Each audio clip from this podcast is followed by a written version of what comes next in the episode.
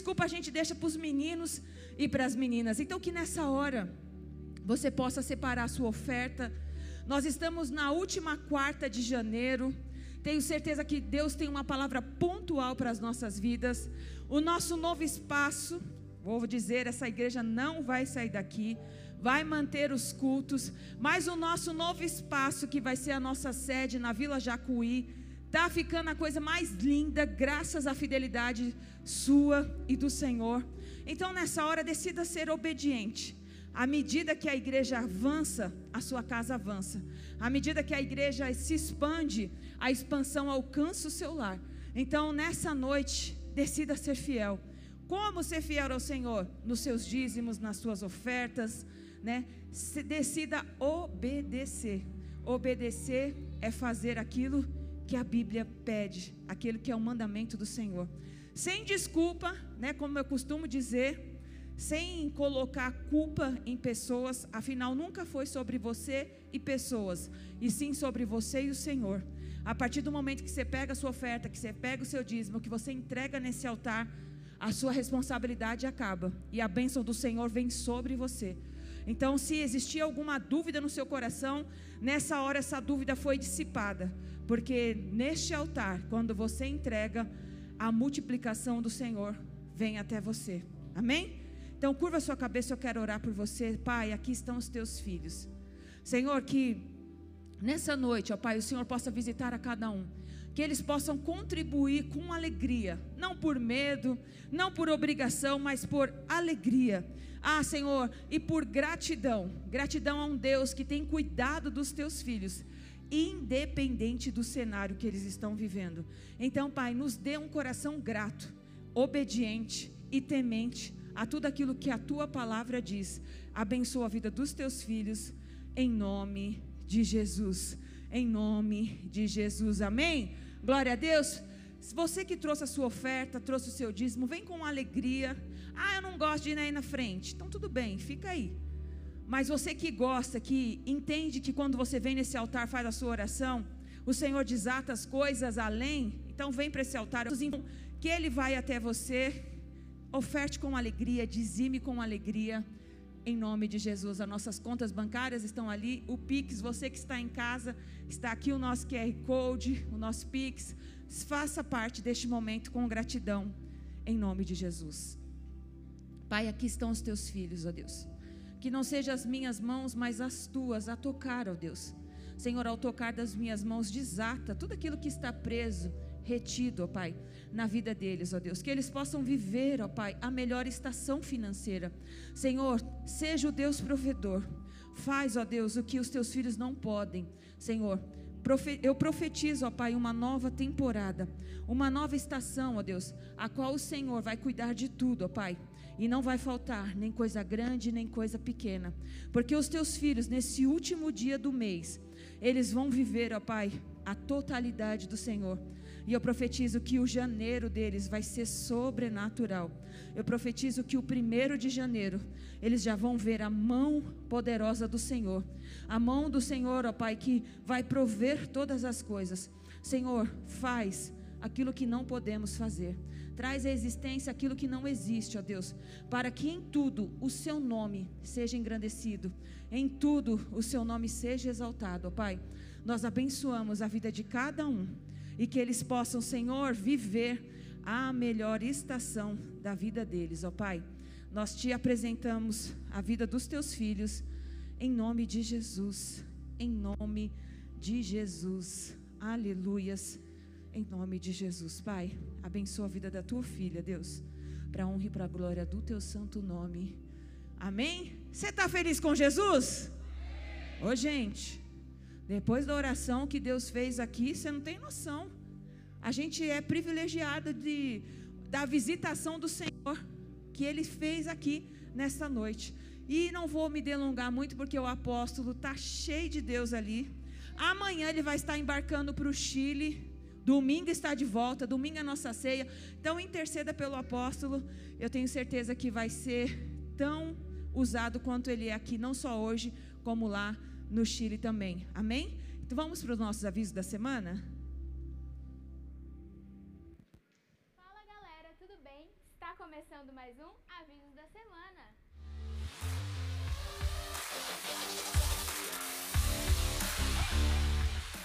Aqui para dar um recado importante para vocês, nós estamos com um novo horário de culto aos domingos, galera. As nossas reuniões acontecerão às 9 e às 18. Nós voltamos aos nossos horários iniciais, então espalhe essa notícia por aí para que todo mundo fique ligadinho à nossa programação. Então lembrando vocês que aos domingos as nossas reuniões agora acontecem às 9 e às 18 horas.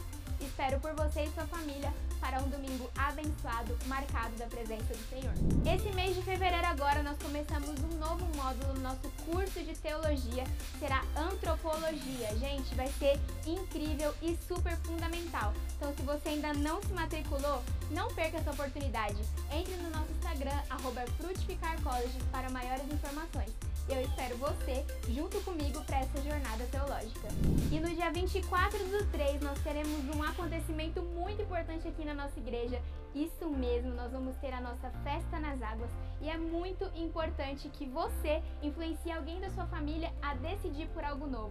Eu tenho certeza que será uma manhã de muita celebração e eu conto com você, com a sua família e com a sua casa. Você pode fazer a sua inscrição lá no nosso aplicativo IBF Church e eu tenho certeza que vai ser uma manhã muito especial. E no primeiro domingo de fevereiro, no dia 4, às 7h30 da manhã, nós damos início ao nosso curso de voluntários. Isso mesmo, essa galera que vocês veem aí na igreja com a camiseta Sirvo por Amor se você deseja fazer parte dessa equipe, essa é sua oportunidade. Afinal, não tem como nós amarmos a Jesus e não servirmos o que ele mais ama, que são pessoas. Então não deixe essa oportunidade passar. Esse curso é super especial e eu espero por você. Espero que você tome essa decisão faça sua inscrição no nosso aplicativo e venha ter conosco uma manhã super incrível. Vai ser antes do nosso culto das nove. Então lembra aí, ó, sete e meia, o nosso curso do voluntariado. E eu tenho certeza que essa vai ser uma jornada muito marcante para você. E no mês de março, gente, está chegando o nosso aniversário da igreja. Gente, a nossa festa de 12 anos vem aí.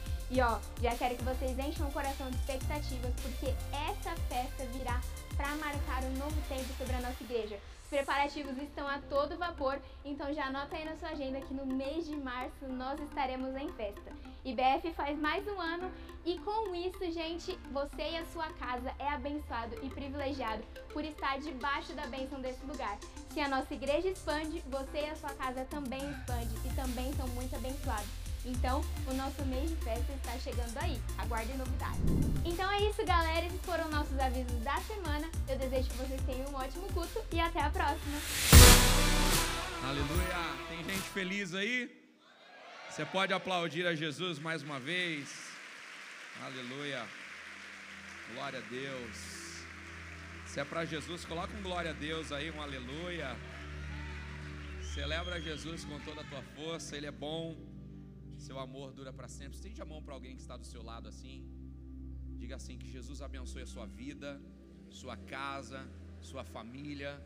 Que você tenha um culto incrível. Que a palavra toque seu coração. E que essa noite seja a noite que Deus vai usar para virar uma chave na sua vida. Estende a mão para o outro lado assim. Diga assim: você está em um lugar para amar e ser amado. Não economiza glória a Deus, não economiza aleluia não economiza a celebração, deixa Jesus pegar você nessa noite. Quem está em casa, seja muito bem-vindo no nome de Jesus. Quem está com fome de receber a palavra do Senhor, pega a sua Bíblia comigo, Gênesis capítulo de número 37. Eu sei que é um texto bem conhecido, mas eu quero te desafiar hoje a ter foco total nessa mensagem.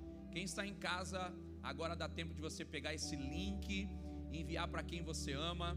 Tem alguém perto de você que precisa receber essa palavra. E Deus vai usar a sua vida para abençoar alguém. Sabe o grupo da família? Pega o link agora, envia para alguém da tua família. Eu tenho certeza que alguém vai ser abençoado. Você que está aqui na igreja também pode fazer isso agora. Aproveita esse último minuto que você pode mexer no celular. Pega ele aí, pega o link, é só compartilhar. Manda para alguém da tua família, manda para alguém que você ama. Talvez alguém precise receber essa palavra para mudar a sua vida e você pode ser esse agente de Deus para abençoar famílias. Nós temos centenas de pessoas que estão online com a gente agora. E eu creio que essa mensagem vai abençoar quem está aqui, vai abençoar quem está em casa, no trabalho, porque Deus não está preso a uma geografia. Amém? O mesmo Deus está tocando as nossas vidas aqui, está tocando a vida de quem está em casa, está tocando a vida de quem tá, está em outra cidade, outro país, porque a glória dele não está presa a uma geografia. Amém? Gênesis 37, eu gostaria que você pegasse a sua Bíblia, nós vamos do versículo 1 em diante. Gênesis 37, versículo 1 em diante. Eu vou na versão NVI, assim nós temos uma mesma compreensão. Está preparado? Olha o que diz o texto. E Jacó habitou na terra de Canaã, onde o seu pai tinha vivido como estrangeiro. Esta é a história da família de Jacó. Quando José tinha 17 anos, pastoreava o rebanho com seus irmãos. Queria abrir um parênteses aqui, eu já expliquei isso uma vez, mas não cabe essa explicação novamente aqui. Olha o que diz o texto, presta atenção na leitura. Esta é a história da família de quem? Quando José, parece que o texto está mudando a história, mas o que, que nós entendemos aqui?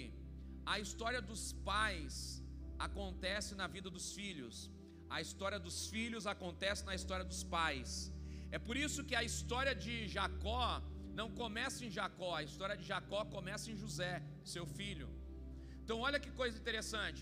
Esta é a história da família de. Quando José tinha 17 anos, ele pastoreava o rebanho com seus irmãos, ajudava os filhos de Bila e os filhos de Zilpa, mulheres do seu pai, e contava ao pai a má fama deles. Versículo 3: Ora, Israel gostava mais de José do que de qualquer outro filho, porque havia nascido em sua velhice. Por isso mandou fazer a ele uma túnica longa. Algumas traduções vai dizer uma túnica de várias cores. Por que, que a tradução está mudando aqui Israel? Irmãos, Israel e Jacó é a mesma pessoa. Amém? Jacó, o homem que Deus chamou, Israel, o homem que Deus transformou. Você pode dizer isso comigo? Tem o homem que Deus chama e tem o homem que Deus transforma. Porque o homem chamado por Deus precisa ser transformado por Deus.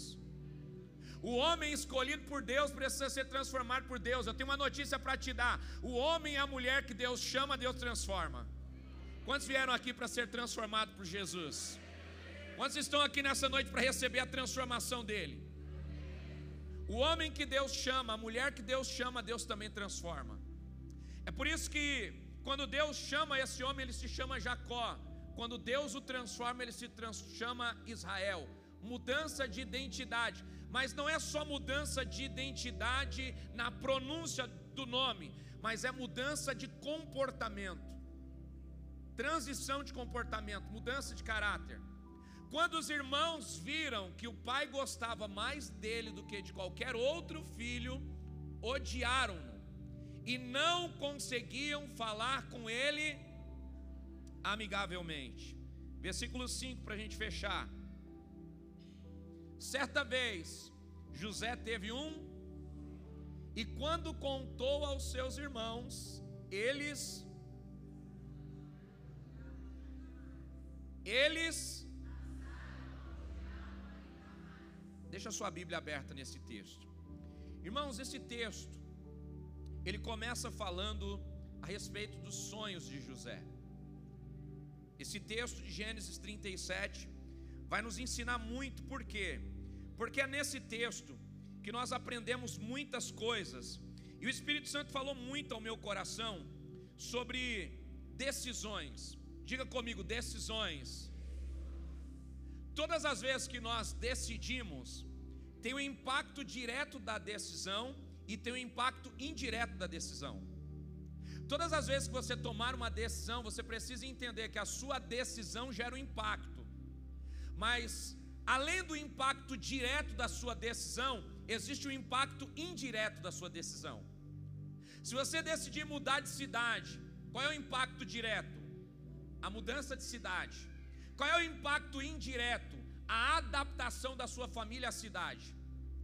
Talvez a sua saída para a cidade é a decisão que você tomou mas a decisão indireta que você está tomando é provocar na sua família um comportamento para se adaptar nesse lugar. Talvez você se adapte, seus filhos não. Talvez a sua casa se adapte. Você, o marido, marido e esposa, e os filhos não. Então entenda uma coisa: toda decisão gera uma decisão por trás dela. Existe a decisão direta e a decisão in. Não decidir também é uma decisão indireta. Porque quando você não decide, na realidade você já decidiu. E você também tem a, o impacto da indecisão e o impacto gerado pela forma como você está se comportando. Então sempre existe uma decisão direta e uma decisão indireta. Eu queria falar um pouquinho sobre isso hoje. Olha que coisa interessante. Esse texto de Gênesis 37 nos ensina muito. E esse texto nos leva para um entendimento que a gente precisa amadurecer. O texto começa falando a respeito de José, mas também fala a respeito do pai de José. E aquilo que José vai viver está diretamente ligado às decisões do seu pai, está diretamente ligado às consequências das decisões da casa de José. Então, olha que coisa interessante. O texto começa falando que Jacó estava habitando na terra da peregrinação de quem? Dos seus pais. Ou seja, a decisão dos pais de Jacó está impactando na vida de Jacó. E a decisão de Jacó vai impactar na vida de José. Então, são decisões que impactam gerações. Você pode dizer isso comigo? A decisão que eu tomo hoje impacta o meu futuro. A decisão que você toma agora marca a sua geração no futuro. Quando nós amadurecemos esse entendimento, as nossas decisões não são qualquer decisões. Você não pode tomar uma decisão na sua casa, na sua família, pensando só no agora. Você não pode tomar uma decisão na sua casa e com a sua família, pensando só no resultado direto da decisão. Você precisa pensar também no resultado indireto da decisão. Você precisa amadurecer para ter o impacto daquilo que você vai construir. Você precisa, antes de dar um sim ou antes de dar um não, pensar na decisão direta e na decisão indireta. Você precisa, antes de dar um sim ou não, pensar na sua vida e na vida de alguém que está debaixo do governo das suas mãos e do governo das suas ações. Por quê? Isso é sabedoria para decidir. Eu vim aqui nessa noite declarar: Deus vai nos amadurecer com sabedoria para decidir. Quem precisa de sabedoria do alto, levanta a mão e diga: Deus, eu preciso de sabedoria divina. Eu preciso de sabedoria do alto. Eu preciso que o Senhor toque a minha vida e me amadureça nas decisões. Se você está anotando, anote isso. Se você quer um 2024 extraordinário, você precisa aprender sobre decisões. Se você está aqui profetizando o seu 2024, aquilo que você profetiza é o que você crê. As decisões que você toma geram impacto daquilo que você crê e vai acessar. Porque não adianta você profetizar coisas boas e tomar decisões ruins. Não adianta você crer certo e agir errado. Não adianta você pedir a Deus a o pedido ideal e se movimentar com um comportamento que não é ideal. Quem quer aqui um 2024 abençoado? Então nós precisamos nos posicionar para que esse ano de fato seja um ano abençoado. Olha que coisa interessante. Agora que nós estamos aprendendo sobre decisões diretas e decisões indiretas, eu preciso falar aos homens que estão aqui nessa noite. Cadê os homens de Deus? Estão aí? A sua decisão afeta a sua casa, você sabia disso? Porque a decisão que você toma, a decisão que você tem, impacta diretamente a vida da sua esposa e dos seus filhos. Então, homens que estão aqui hoje, entenda que por trás da sua decisão direta, tem o abalo indireto na vida da sua esposa e dos seus filhos. Cadê os homens de Deus? Estão aí ou não estão? Cadê as mulheres para dar um glória a Deus me ajudar a pregar aqui nessa noite? Atrás de um homem tem uma, Atrás de uma mãe tem um ou mais filhos. Então entenda uma coisa: se atrás de um homem tem uma mulher, a decisão do homem abala a mulher. Se atrás da mulher tem filhos, a decisão do homem marca a mulher e marca os filhos. Então pense antes de agir, por quê? Porque a decisão direta gera decisões indiretas. Eu não vou pedir para você levantar as mãos, mas quantos de nós aqui estamos sofrendo por decisão dos nossos pais? Seu pai fez uma bobagem, até hoje você está pagando o preço de uma coisa que você não fez. Seu pai mudou a geografia, afetou diretamente a sua vida, e até hoje você está sofrendo consequências de coisas que você não decidiu, mas está recebendo impacto. Quantos de nós estamos aqui chorando e lamentando coisas que estão acontecendo nas nossas vidas, que não foram coisas que estamos passando pela nossa escolha, mas pela escolha dos nossos pais, e talvez os seus pais também pela decisão dos seus avós. Eu já compartilhei com vocês aqui a história da minha vida. E eu tinha muito, muita crise com a minha mãe, relacionamento com a minha mãe. Por quê? Porque as decisões da minha mãe impactavam diretamente a minha vida. Só que eu comecei a perceber com a maturidade que as decisões da minha mãe também não eram decisões dela, eram decisões do meu avô, da minha avó. Então eu comecei a entender que a minha mãe vivia indiretamente ações que ela não escolheu. E eu comecei a entendê-la.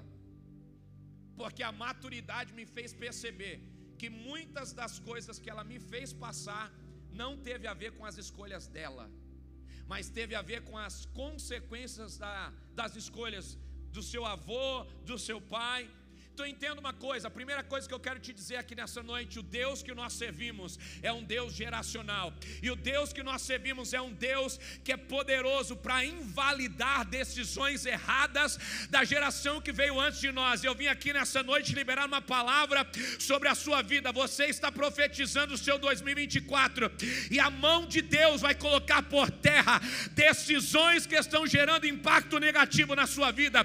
A mão de Deus vai colocar por terra coisas que estão atrapalhando a sua história, porque o Deus que você serve é misericordioso e Ele está colocando as mãos dele sobre você e sobre a sua família. Se você crê e se você recebe isso, por favor, faz alguma coisa para Ele nessa noite, celebra Ele de alguma forma.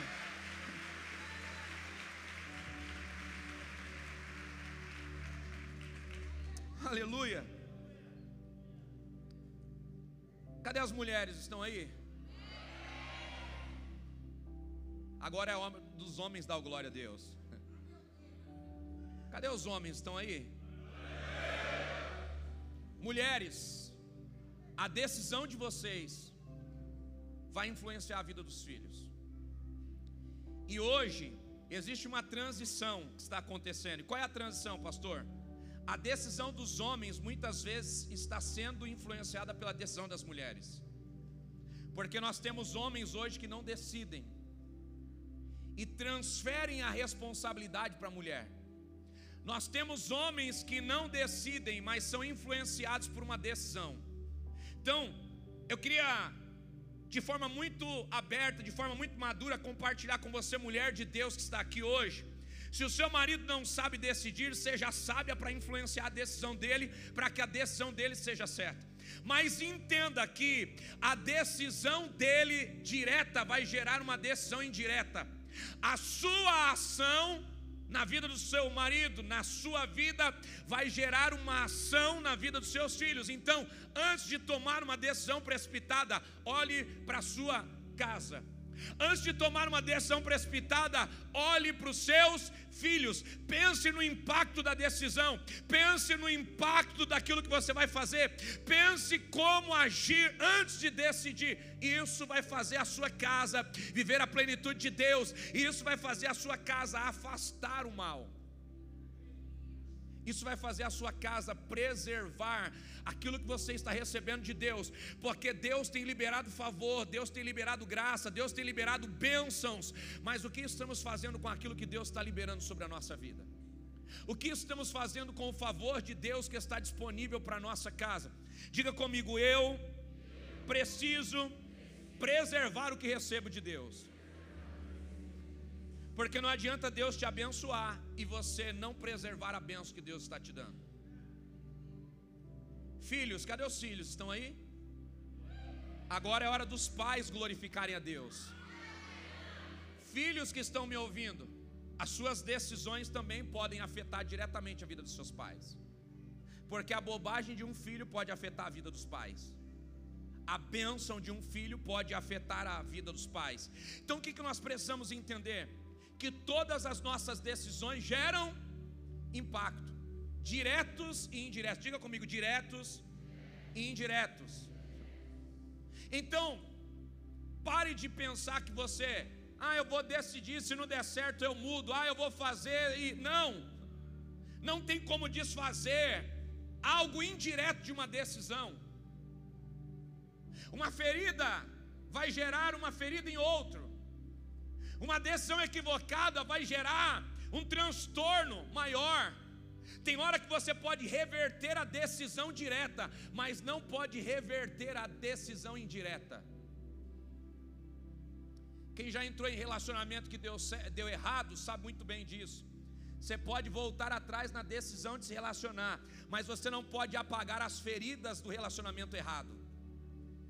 Você pode terminar algo que não deveria nem ter começado, mas você não pode apagar as consequências que foram geradas porque a decisão direta pode ser transicionada, mas a decisão indireta não pode ser apagada. Tem alguém me entendendo nessa noite? Agora, olha que coisa interessante.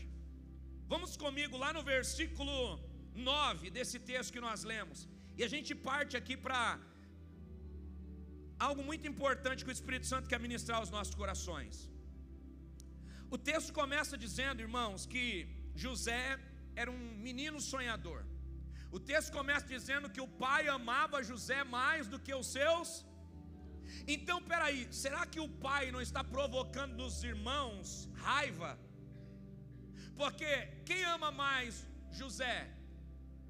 Então, olha outro sonho. E contou a quem? Eu tive outro sonho. E desta vez o sol, a lua e as onze estrelas se curvavam diante de mim. Versículo 10. Quando o contou ao seu pai e aos irmãos, o pai o repreendeu e disse: Que sonho é esse que você teve? Será que eu, sua mãe e os seus irmãos viremos a nos curvar até o chão diante de você? Assim, os seus irmãos tiveram ciúmes. O pai, no entanto, refletia naquilo. Então, peraí, por que, que os irmãos de José agora têm ciúmes dele? Os irmãos de José agora estão tendo ciúmes de José por quê? Porque José tem sonhos. Só que o sonho que José está tendo agora, o outro sonho, não afeta só os irmãos, agora afeta também o pai. Observe que o primeiro sonho é, é concernente aos irmãos, ou seja, o sonho dos irmãos não afeta em nada o pai, provoca ira nos irmãos. Agora, o sonho que afeta o pai faz o pai agora repreender José. Ou seja, ele não repreendeu José antes, porque antes ele não tinha uma interpretação que o sonho afetava ele e a esposa. Agora, porque afeta ele e a esposa, agora ele repreende. Agora ele diz para José: peraí, que sonho é esse? Agora, o problema não está na repreensão de Jacó, o problema está na interpretação do sonho dele. Porque ele está interpretando equivocadamente aquilo que Deus quer fazer na casa dele. Ele está interpretando equivocadamente o que Deus quer construir dentro daquela casa. E é aqui que a coisa começa a ficar séria, irmãos. Olha só que coisa. O segundo sonho desperta raiva no pai. E o segundo sonho desperta inveja nos irmãos. Agora, o pai ficou com raiva e guardou no seu coração. Por quê? Porque ele está começando a perceber que esse sonho que José está tendo, essas faíscas que José está tendo sobre o futuro, não tem a ver só com José, mas tem a ver com a movimentação da casa. Tem a ver com algo que é geracional. Deixa eu te dizer uma coisa: como começa o texto de Gênesis 37? E habitava Jacó na terra das peregrinações de quem? Dos seus antepassados. A pergunta é: quais foram as promessas dadas aos pais de Jacó? Quais foram as promessas liberadas para a geração de Jacó? Deixa eu te fazer uma pergunta: quais palavras estão sendo liberadas sobre a sua casa, sobre a sua família?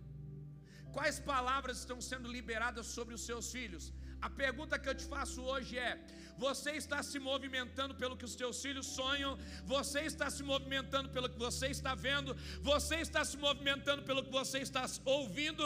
Ou você está se movimentando pelas promessas que Deus fez à sua casa? Porque as promessas que Deus fez à sua casa são promessas que não estão condicionadas ao presente, estão condicionadas ao. Então o que você vê agora é presente, a palavra que Deus te deu é futuro. Nós precisamos entender e precisamos discernir a forma como Deus está trabalhando na nossa família, a forma como Deus está trabalhando na nossa casa, a forma como Deus está trabalhando nas gerações. Entenda uma coisa: o sonho de um filho pode promover o sonho do outro, o sonho de um filho pode promover os pais, o sonho dos pais pode promover os filhos, quando nós discernimos o movimento que Deus está fazendo. O que é mais importante não é saber os nossos sonhos. O mais importante é saber o movimento que nós precisamos fazer para que os nossos sonhos ganhem validade. Estende a mão para alguém que está perto de você e diga assim: Eu quero profetizar sobre você. Melhor do que sonhar é discernir os movimentos para o sonho acontecer. Melhor do que sonhar é discernir o movimento para que o sonho venha acontecer. Eu vim aqui profetizar: sonhos vão acontecer na sua casa projetos de Deus vão acontecer na sua casa, mas acima de todas as coisas, Deus vai te dar sensibilidade para que você se movimente da forma ideal. Deus vai te dar maturidade para que você se movimente da forma ideal. Será que tem alguém aqui para celebrar nessa noite? Será que tem alguém aqui recebendo essa palavra? Tem uns dois ou três aí recebendo.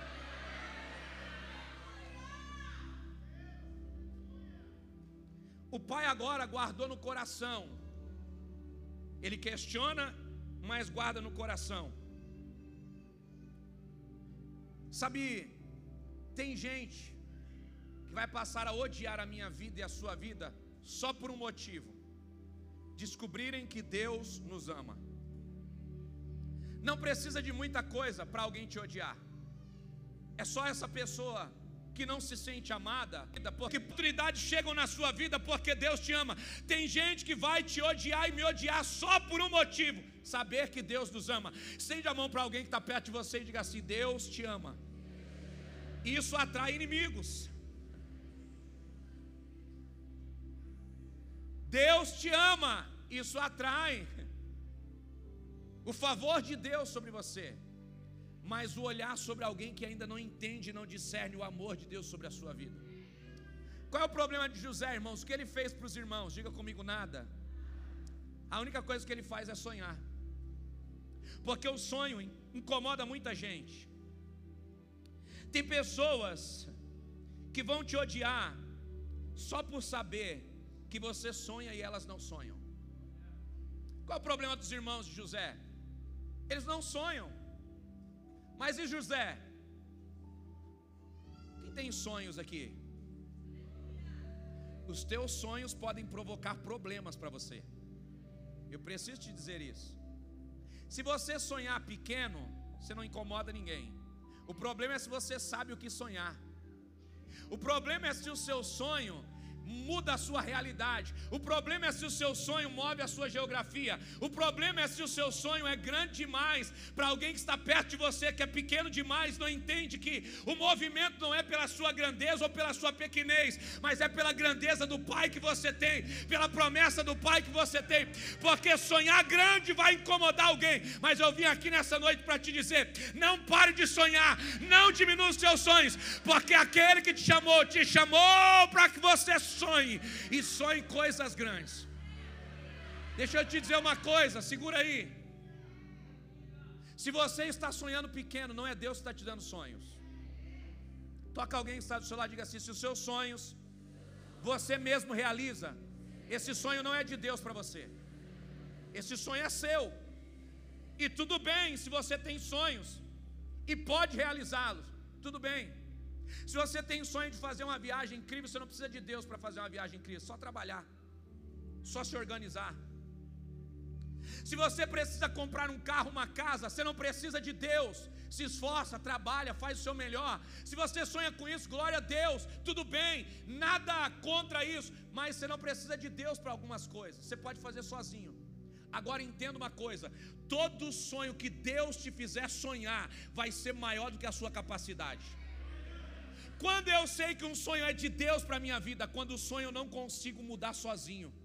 Quando a resposta do sonho não depende da força do meu braço, quando aquilo que eu estou sonhando, minha condição financeira não consegue resolver, os amigos que eu tenho não conseguem resolver, a geografia que eu estou não consegue resolver, então eu tenho uma certeza: Deus está me fazendo sonhar.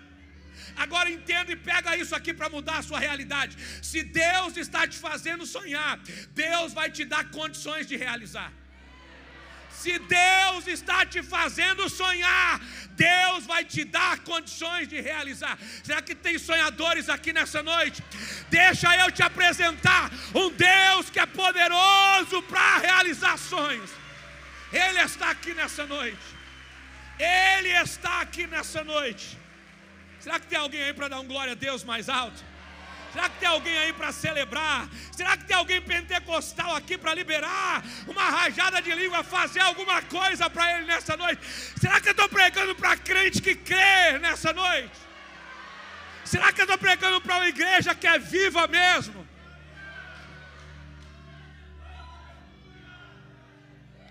Se Deus está te fazendo sonhar, Ele vai realizar os seus sonhos.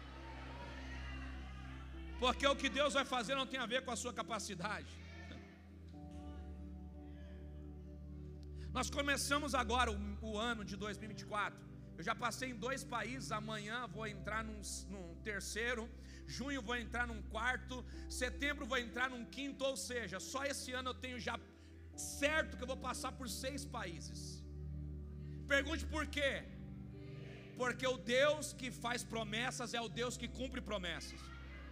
Diga assim, porque o Deus que te empurra para a realização do sonho, mostra para você que o sonho que você está vivendo não tem a ver com a força do seu braço, mas tem a ver com o favor imerecido que Ele libera sobre as nossas vidas. Sabe o que eu vim aqui profetizar, meu irmão? O que Deus vai fazer na tua vida, teu dinheiro não vai resolver. O que Deus vai fazer na tua vida, tuas conexões não vão resolver. O que Deus vai fazer na sua vida, tua profissão não vai resolver. O que Deus vai fazer na sua vida tem a ver com a glória dEle tem a ver com o poder dEle, tem a ver com a unção dEle. Eu vim aqui profetizar: Deus vai virar a chave na vida de algumas pessoas aqui. Deus vai virar a história de algumas pessoas aqui. Só quem crê, por favor, faz alguma coisa para Ele aí. Só quem crê, por favor, se move para Ele aí. Ah, meu Deus. Eu acho que quem está recebendo está online. Eu acho que quem está recebendo está dando glória a Deus online hoje. Diga para quem está do seu lado: não pare, porque alguém te odeia. Não pare, porque alguém não acredita. As pessoas não precisam acreditar, você precisa acreditar. E daí se o seu amigo não crê? Problema dele. E daí se a sua amiga não crê, problema dela. E daí se alguém da sua família não crê, problema deles. O que Deus vai fazer na sua vida não tem a ver com o que as pessoas acreditam ou não acreditam. O que Deus vai fazer na sua vida tem a ver com aquilo que você acredita. Agora, se você crer certo, você pode mover realidades, porque a tua decisão direta gera decisões indiretas a tua decisão certa gera decisões indiretas que vão abençoar sua família, vão abençoar os seus amigos, vão abençoar pessoas que estão à sua volta, porque se você se movimentar certo, você movimenta pessoas para o lugar certo. Olha que coisa interessante. Segunda coisa que eu queria falar nessa noite. Deus está dando sinais do futuro na casa de Jacó. E a família não consegue discernir o agir de Deus. A pergunta que eu faço para você que está aqui me ouvindo pregar: você tem observado os sinais de Deus na sua casa? Você tem observado os sinais de Deus na sua vida profissional? Você tem observado os sinais de Deus nos movimentos que Ele está te permitindo viver nesses dias? Você tem observado e percebido faíscas do futuro referentes ao que Deus está empurrando a sua família para viver. Tem palavras que você recebeu lá atrás, que Deus está começando a dar faíscas de futuro agora na sua história. Você está conseguindo perceber isso ou não? A dificuldade parece ser a mesma, mas não é. Por quê? Porque Deus está fazendo movimentos diferentes que está te empurrando para uma nova realidade. Seja sensível para perceber pequenos movimentos de Deus. Seja sensível para perceber quando Deus está fazendo coisas novas. Se você está anotando, anote isso. Deus faz promessas. Palavras proféticas alinham as promessas mas os sinais me fazem mudar a postura para viver a promessa. Eu vou repetir: Deus faz promessas. Palavras proféticas alinham as promessas, mas os sinais me fazem mudar a postura para viver a promessa. Quem quer viver promessas de Deus aí? Você precisa da postura ideal. Você precisa entender que Deus fez promessas. Palavras proféticas estão sendo liberadas aqui para alinhar o seu futuro.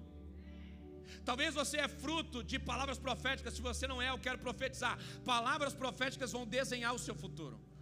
Eu sou fruto de palavras proféticas. Essa igreja é fruto de palavras proféticas. Milagres que estão acontecendo, estão acontecendo por causa de palavras proféticas. Por quê? Porque palavras proféticas alinham promessa. Você tem uma promessa de Deus. Uma palavra profética te alinha a essa promessa. Uma palavra profética faz você começar a entender o que Deus vai desenhar para o teu futuro. Agora, a tua postura vai te fazer viver aquilo que Deus está te prometendo. Olha que coisa interessante, eu queria que você percebesse isso. Irmãos, olha que coisa incrível. José, ele é vendido pelos seus irmãos. Você conhece a história? Os irmãos de José odeiam José, criam um clima, criam uma situação. Agora, José, ele vai sair de onde ele está, obedecendo a um chamado do pai, e ele vai ver onde seus irmãos estão. Os irmãos de José não estão no lugar onde o pai os mandou ir. Diga para quem está do seu lado: quem não obedece o que o pai pede, não sonha. Por que, que os irmãos de José não sonham? Porque são desobedientes à ordem do pai. O pai diz para ele: Ó, vocês vão trabalhar a terra em tal lugar. Quando José vai ver onde os irmãos estão, eles não estão onde o pai mandou, eles estão onde eles querem ir. Só que agora a decisão dos irmãos de José de mudar o lugar que o pai mandou ele trabalhar, agora vai gerar um impacto na vida de José também. Porque José agora vai procurar os irmãos, não encontra. Alguém diz para ele: seus irmãos estão em Dotã. José muda também a sua rota e vai até Dotã. Quando ele chega lá, os irmãos olham de longe e dizem: Olha, está vindo aí o sonhador. Ele achou a gente. Ele descobriu que o pai mandou ele e nós para um lugar e nós saímos desse lugar. Pega ele, segura ele, coloca ele no calabouço. Um diz vamos matar, outro diz não, deixa vivo, decidem vender. Aí vendem José. Para quem vendem José, irmãos? Para o Egito. Olha que coisa interessante. Deus tem sonhos para a vida de José. E porque Deus tem sonhos para a vida de José, Deus abençoa José. E porque José está mudando de geografia, a bênção de Deus está acompanhando José. Diga comigo, a bênção acompanha aquele que recebeu de Deus uma promessa. José, ele é vendido pelos seus irmãos, ou seja, a terra onde os irmãos de José vivem, que está vivendo tudo bem, agora porque tiram José dali, vai passar a ter fome, vai passar a ter crise. Por que, que a terra de Jacó e dos seus filhos agora vai viver escassez? Diga comigo, porque José está saindo dali. O fato de José sair da casa de Jacó vai fazer a casa de Jacó sofrer. Para onde José vai? O Egito agora vai prosperar porque José chegou lá. O Egito prosperou sim ou não? Quem foi o governador que Deus usou para abençoar o Egito? Agora eu te pergunto: Deus tinha promessas para o Egito? Deus abençoa pessoas que quebram princípios? Então por que, que Deus está abençoando o Egito? Porque José está lá. Então entenda uma coisa: quando um homem e uma mulher de Deus está posicionado no lugar, e esse homem e essa mulher de Deus tem o favor e a bênção de Deus, o lugar é abençoado. A geografia é abençoada. Agora, qual é o problema? O problema é quando esse homem de Deus e essa mulher de Deus saem da geografia. Porque, olha só que coisa interessante, irmãos. José chega ao Egito e o Egito passa a viver uma fase que nunca viveu. Até o terceiro faraó, que estava preservando a vida de José, vivia a bênção que José tinha. Agora, o terceiro governador do Egito já não conhece mais José, já não honra mais o que José carrega. Então agora ele vai começar a governar o Egito segundo as suas decisões. O que, que acontece com o Egito? O Egito começa a sofrer, o Egito começa a passar dificuldade, tempos passam. Quem vai parar no Egito? Diga comigo, Moisés. Porque Moisés está no Egito, o que acontece com o Egito? O Egito passa a ter a bênção. Pergunte por quê? Porque Moisés chega lá. Porque aonde o homem de Deus posicionado chega, aonde uma mulher de Deus posicionada chega, a bênção de Deus também chega. Agora Moisés foi expulso do Egito por quem? Por Faraó. Para onde Moisés foi? Para onde Moisés foi? Para o deserto, diga comigo, para o deserto. O deserto é lugar de provisão ou de escassez? Mas quando Moisés está no deserto, o deserto tem escassez? Por que não tem? Porque Moisés chegou lá. Então, aonde eu chego com a benção de Deus, a provisão chega com a benção de Deus. Agora entenda uma coisa: Moisés foi expulso da casa de Faraó. O que começou a acontecer no Egito quando Moisés foi embora de lá? Deus falou: agora eu vou apertar o Egito, por quê? Só porque Moisés saiu de lá. Então, porque Moisés saiu de lá, eu vou mandar pragas para lá. Porque Moisés saiu de lá, os egípcios vão ter que entregar ouro, prata, pendentes de ouro, para que o Egito agora gere recursos no deserto para o meu povo que está lá. No deserto chegou ouro, no deserto chegou prata, no deserto chegou pendente de ouro. Por quê? Porque aonde está um filho de Deus que Deus está movendo, Deus vai mandar provisão, Deus vai mandar proteção, Deus vai mandar bênção. Deixa eu te dizer uma coisa: não importa para onde vão te mandar, aonde você chegar, Deus te abençoa. Se você estiver debaixo da, do favor dele e da obediência dele.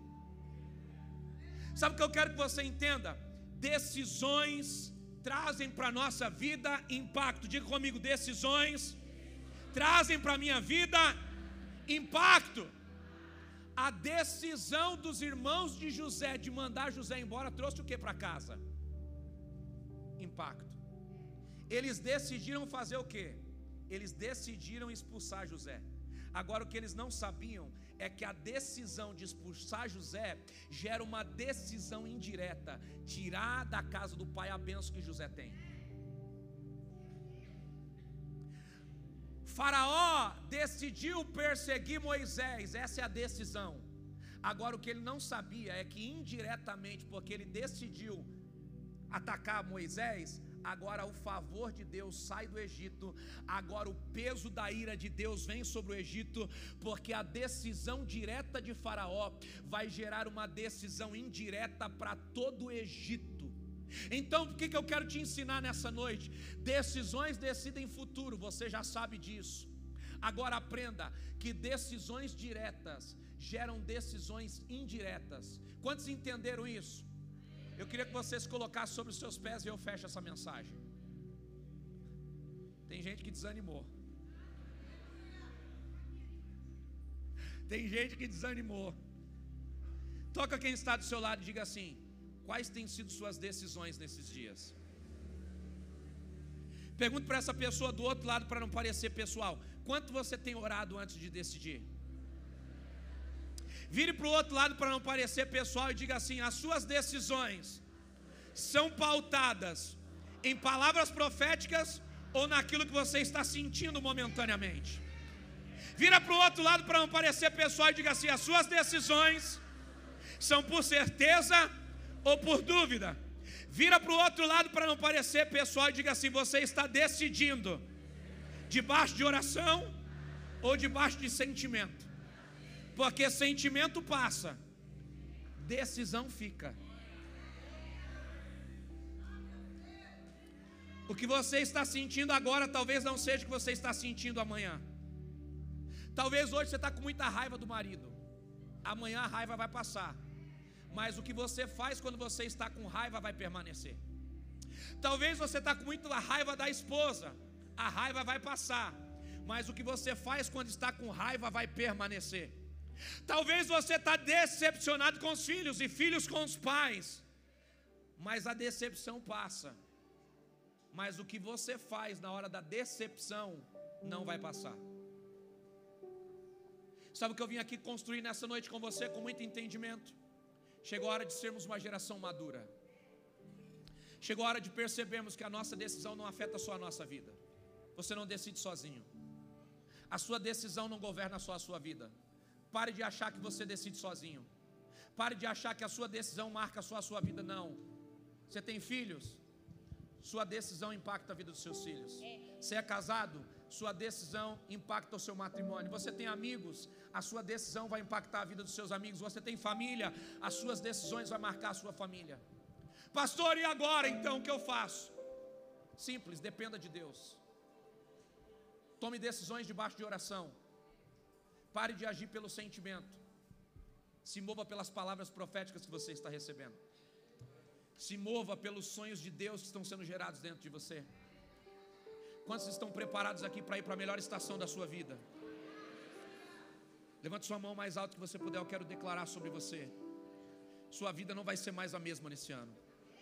Sua história não vai ser mais a mesma esse ano. Vou começar a colocar por nada a decidir. Deus vai te ensinar a depender dEle. E Deus vai começar a colocar por terra tudo aquilo que está atrapalhando você de viver os teus sonhos e as promessas que Ele tem te feito sonhar. Eu vim aqui nessa noite profetizar sobre famílias que estão entrando numa nova estação. Eu vim aqui profetizar sobre uma igreja que está entrando numa nova estação. E eu vim aqui te ensinar a ser maduro para decidir. Desce essa mão sobre o seu coração e começa a orar agora. É você e Deus. Peça a Deus condições de decidir. Peça a Deus agora. Pai, me ensina para que eu não seja guiado pelas minhas emoções, para que eu não seja guiado pelas minhas paixões, para que eu não seja guiado pela empolgação, mas que eu seja guiado pela palavra profética que o Senhor liberou sobre a minha vida, para que eu seja guiado pela unção do Senhor que está me empurrando para uma nova estação. Só alguém que tem sonhos e tem a certeza que Deus precisa te empurrar para esses sonhos, coloca a mão no teu coração e começa a orar o mais forte que você puder. Fala com Deus aí no seu lugar. É você e Ele agora. É você e Deus agora. É você e o Espírito Santo. Se é para gritar, grita agora. Se é para ter raiva, tenha raiva do diabo que está atrapalhando os teus sonhos. Se é para ter raiva, tenha raiva de ter decidido errado mas coloca pressão agora na sua oração e começa a dizer: Deus, eu quero entrar na melhor estação da minha vida, então me ensina. Eu quero entrar na melhor estação da minha história, então me amadurece. Deus, me ensina a certo, me ensina a agir certo. Ele vai te ajudar, Ele é um bom Pai. Vai, começa a clamar agora. Rasga o teu coração para Deus. Começa a tocar o céu com a sua oração. Começa a tocar o céu com a sua adoração. Isso, vai com toda a força, começa a dizer: Deus, me perdoa por decidir errado, me perdoa por não decidir. Deus me empurra para uma nova realidade. Vai isso, começa a clamar com toda a força. O céu está aberto. O teu pai está te ouvindo, então vai com toda a força. Eu quero ouvir a sua oração, eu quero ouvir o seu clamor. Vamos. Isso, levanta a tua voz, vamos.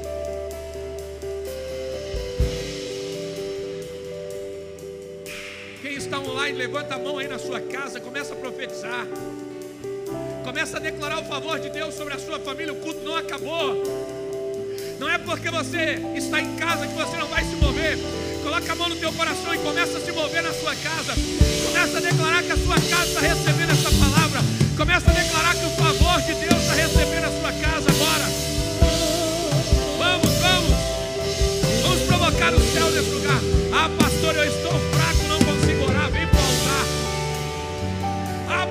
eu não consigo, vem para o altar, o altar vai te fortalecer. Vem para o altar, o altar te empurra, é isso. O altar está livre para você.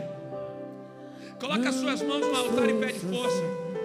Coloca as suas mãos no altar e pede, Espírito Santo, me ajuda. Me leva para o centro da tua vontade. Não estou sozinho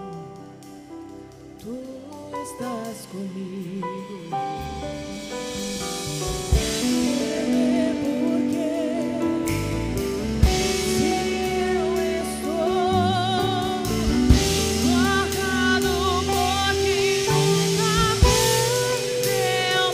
É você e Deus, vamos. Seu nome é Jeová Jireh, É você.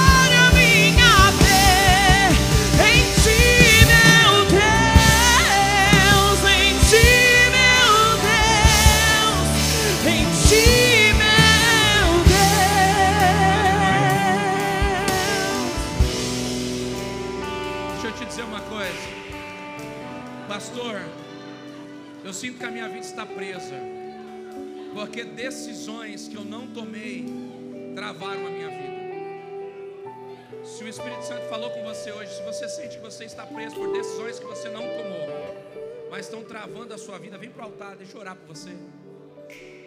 Ah, meu marido decidiu e eu estou vivendo o que eu estou vivendo hoje. Meu pai decidiu e eu estou vivendo o que eu estou vivendo hoje. Minha esposa decidiu e eu estou vivendo o que eu estou vivendo hoje.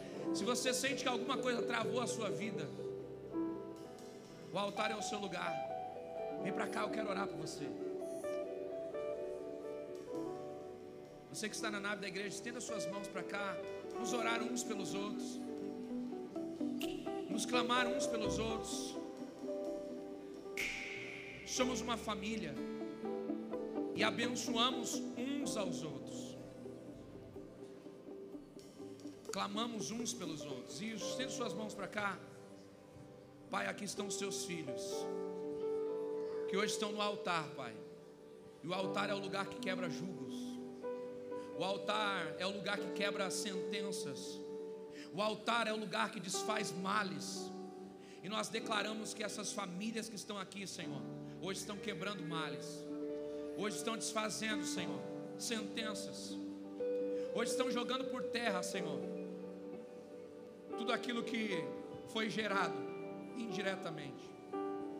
Te pedimos, Deus, faz além do que pedimos ou pensamos, porque Tu és um Deus poderoso. Vai além das nossas orações, vai além dos nossos pedidos faz além daquilo que pedimos, porque tu és um Pai poderoso. Nós conhecemos o hoje e o ontem, e o Senhor conhece o amanhã. Então faz, Senhor, baseado no futuro que o Senhor tem para essas famílias. Faz, Senhor, baseado na promessa que o Senhor tem para essas famílias.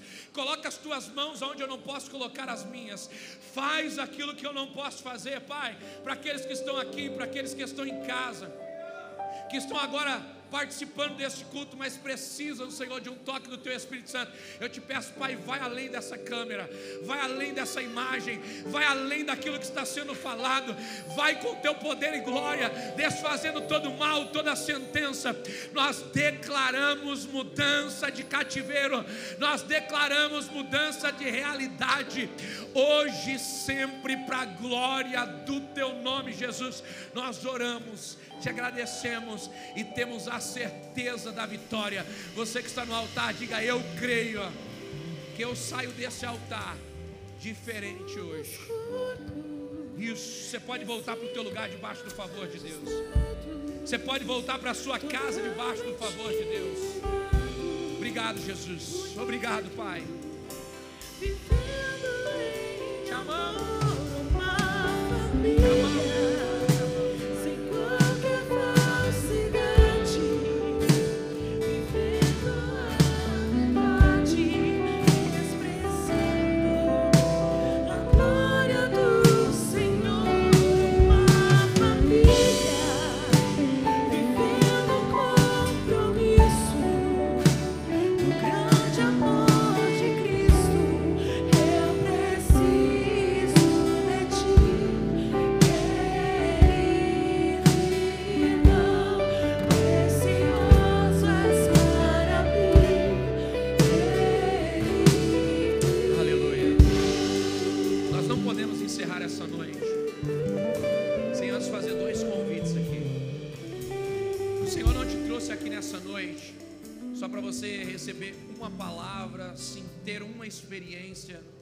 Senhor te trouxe aqui nessa noite para mudar a sua vida. O Senhor não te trouxe aqui para visitar uma igreja. O Senhor não te trouxe aqui para participar de um ambiente, de uma atmosfera incrível. Eu sei que um ambiente como esse proporciona para nós experiências incríveis. A luz é uma benção, os telões, a música, a adoração, tudo isso nos proporciona uma experiência. Mas não tem nenhuma experiência que seja maior do que a experiência que Jesus pode te dar.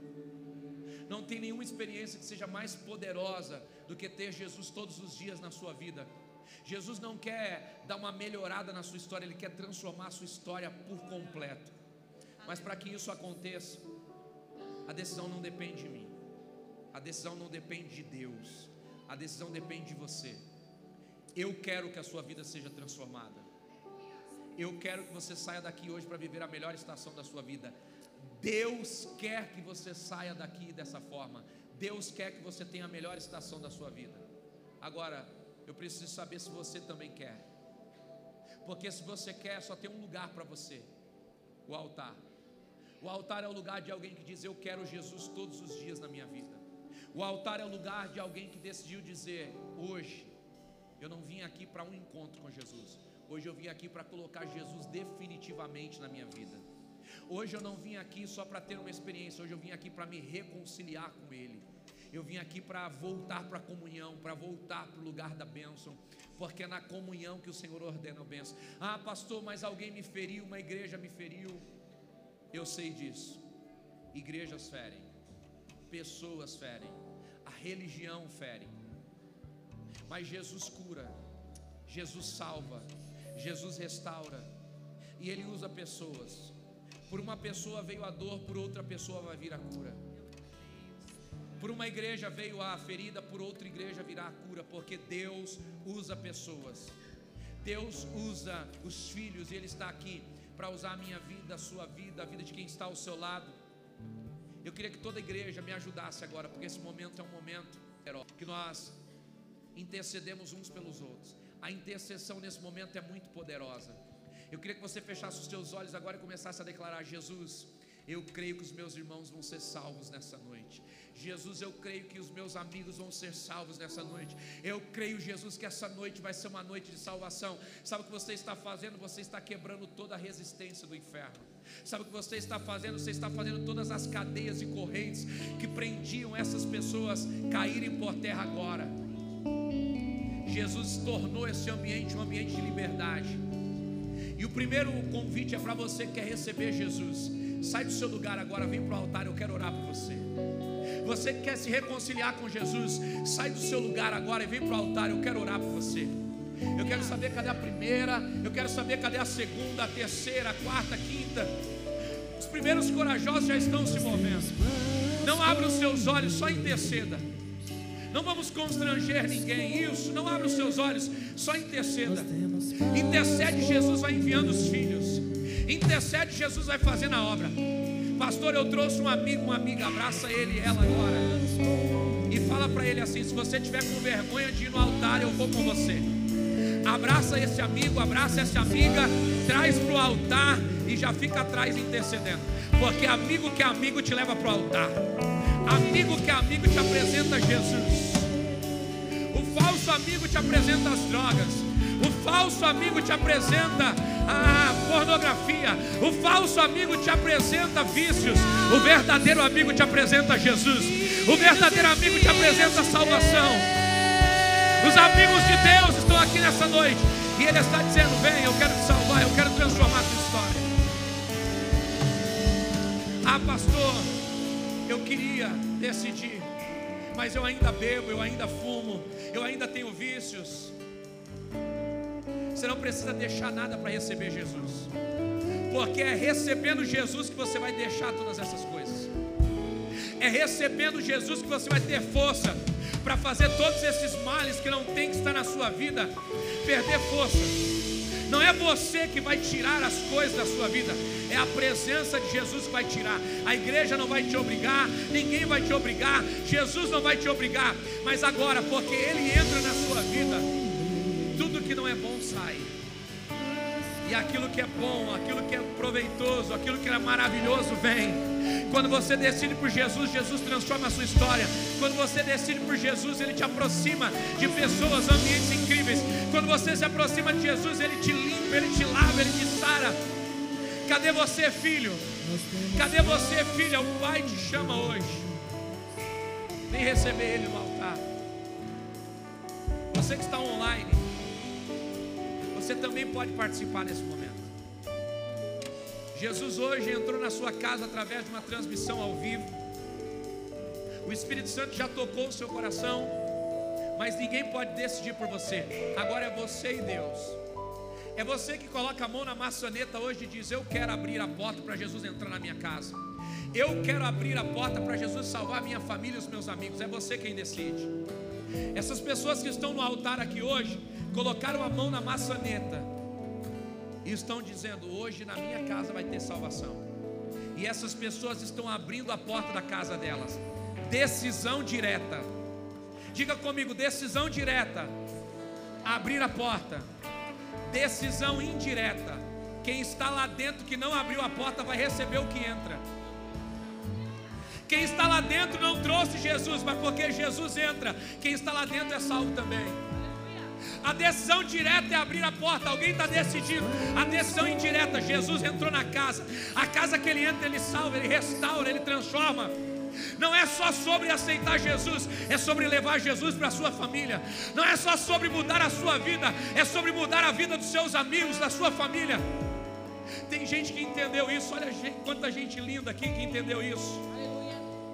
Mas o Espírito Santo está me falando, tem mais pessoas aqui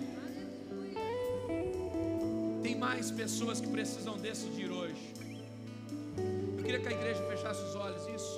Maior impedimento para esse momento é a timidez. Talvez para você pode parecer tão fácil vir para o altar, mas a timidez impede muita gente. Deixa eu te dizer uma coisa: a timidez não é maior do que você, o medo não é maior do que você. Jesus está entrando na sua vida agora. Eu, eu repreendo todo medo, eu repreendo toda dúvida, eu repreendo tudo aquilo que te prende, que te marca. E na autoridade do nome de Jesus eu declaro: você é livre. Você é livre para decidir. Você é livre para mudar a sua história. Você é livre para transicionar a sua vida. Você é livre para colocar Jesus na sua casa. Você é livre para colocar salvação. Isso. Grite bem alto: você é livre. Me ajude a gritar bem alto: você é livre. Tem alguém perto de você que precisa ouvir isso? Grite: Você é livre. Quem é livre? Você. Você que precisa decidir. Você que precisa colocar Jesus na sua história. Você é livre.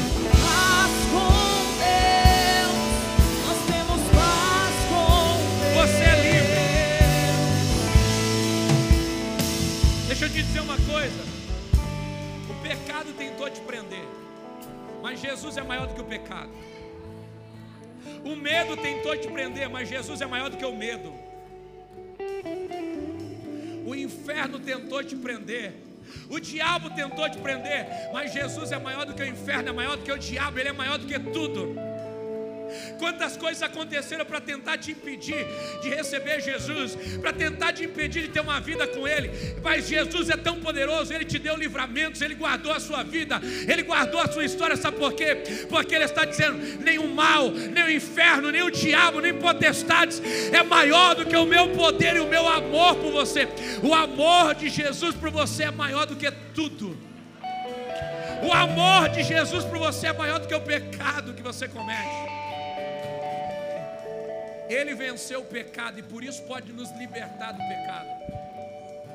Ele venceu a morte, por isso pode nos dar vida eterna. Porque Ele venceu, com Ele vencemos.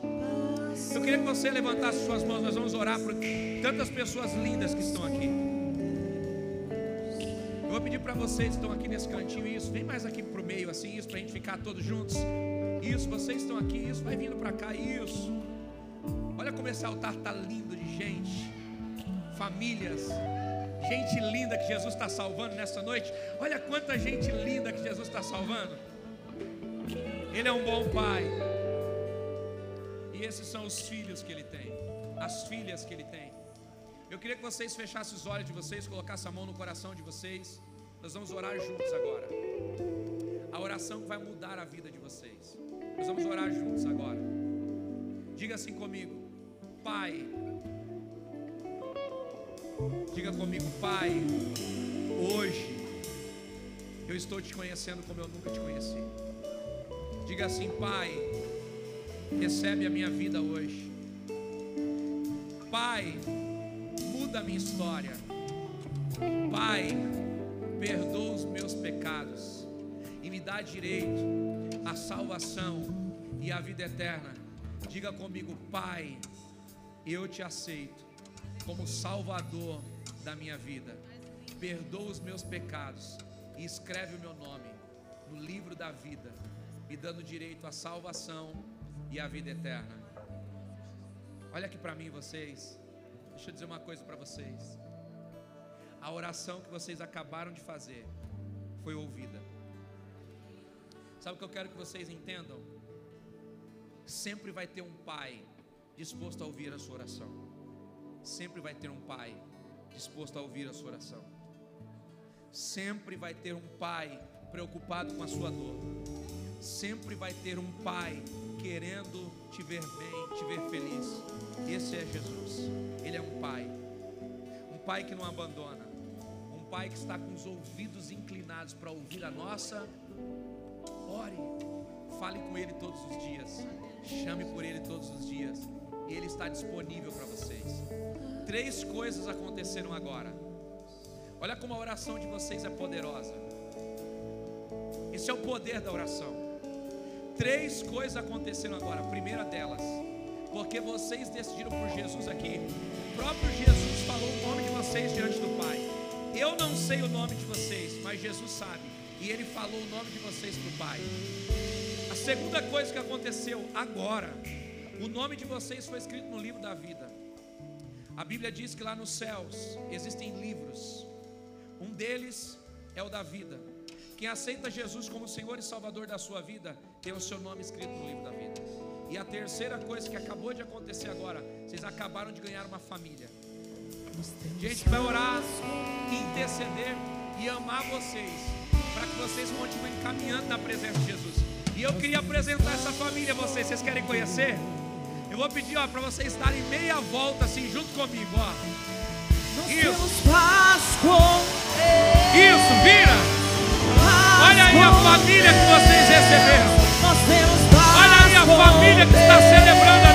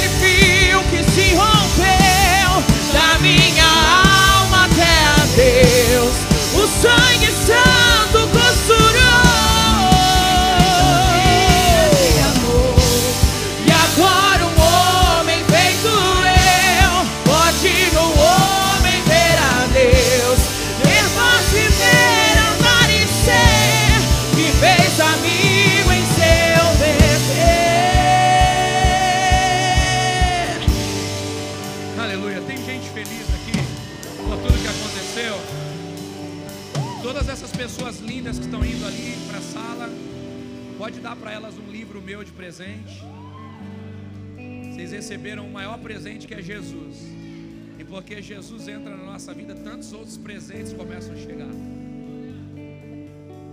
Olha para quem está do seu lado e diga assim: o próximo, a próxima a receber Jesus aqui é alguém da tua família, são seus amigos, as pessoas que você ama. É, pastor? Sim, eu declaro no nome de Jesus.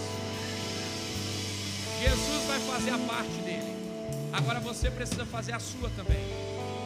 Pastor, qual é a minha parte? Convide alguém para estar aqui. Convide alguém para domingo às nove da manhã. Convide alguém para domingo às 18 horas. Convide alguém para a próxima quarta-feira. Convide alguém para viver o que você está vivendo. Porque o que Jesus está fazendo na sua vida não para na sua vida. Jesus quer salvar seus amigos, quer salvar quem você ama. A sua parte é convidar. E a parte de Jesus é infalível. Ele transforma, ele restaura e ele salva. Amém? Quando você chegar na sua casa, pega esse vídeo ao vivo aqui que nós cultuamos, manda para um amigo. E alguém que vai ouvir, vai assistir essa mensagem e vai ter a sua vida transformada. A sua ação direta vai gerar ações indiretas. A sua decisão de mandar o vídeo para alguém vai fazer alguém ser abençoado indiretamente por causa daquilo que você fez. Eu quero declarar o melhor término de semana para a sua vida. Jesus abençoe a sua casa, abençoe a sua família. Quando for orar, apresente minha vida. Amanhã estou embarcando para o Chile, mas domingo nós estamos juntos aqui para ceiar e crer que Deus vai falar conosco de uma forma muito especial. Amém? Levante sua mão assim o mais alto que você puder. Eu declaro a bênção de Deus, o favor de Deus sobre a sua casa, sobre a sua família. Eu declaro os céus abertos sobre você e declaro que tudo aquilo que você colocar as suas mãos, Deus vai abençoar. tudo aquilo que você colocar as suas mãos, Deus vai fazer acontecer porque Ele é um bom Pai. Que essa semana termine com boas notícias. Que essa semana termine com o favor de Deus sobre você. Desce a mão sobre alguém e diga assim: Eu quero profetizar. Ainda hoje, Deus vai usar você. Diga assim: Ainda hoje, Deus vai usar você. E o meu jantar, você vai pagar. Profetiza aí para alguém. Deus te abençoe. Vai em paz. Vai com Jesus e tenha uma vida feliz com Ele. Você tem um Pai maravilhoso, um Deus maravilhoso que te ama, que o amor dele transforme a sua vida e a sua história. Para quem ficou online, Deus abençoe a sua vida, a sua casa, a sua família. Um beijo no coração e até domingo às 9 horas.